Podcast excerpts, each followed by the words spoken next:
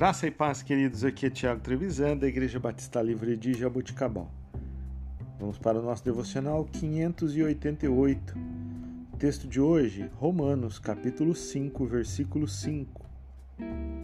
E a esperança não nos decepciona, porque Deus derramou seu amor em nossos corações por meio do Espírito Santo que ele nos concedeu.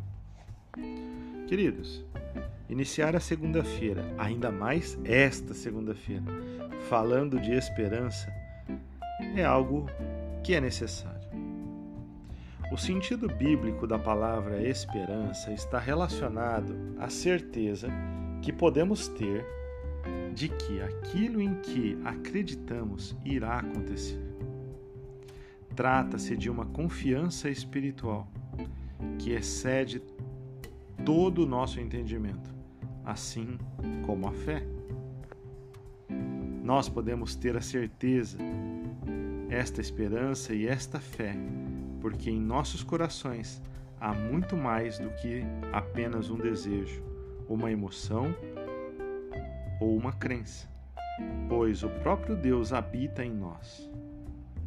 Quando nos tornamos cristãos, Jesus derrama o Espírito em nós como presente de Deus para nos santificar, fazer de nós parte do mesmo corpo e habitar dentro de nosso coração. Paulo apresenta mais uma coisa à lista de bênçãos que vem da, da presença de Deus: o amor do Pai.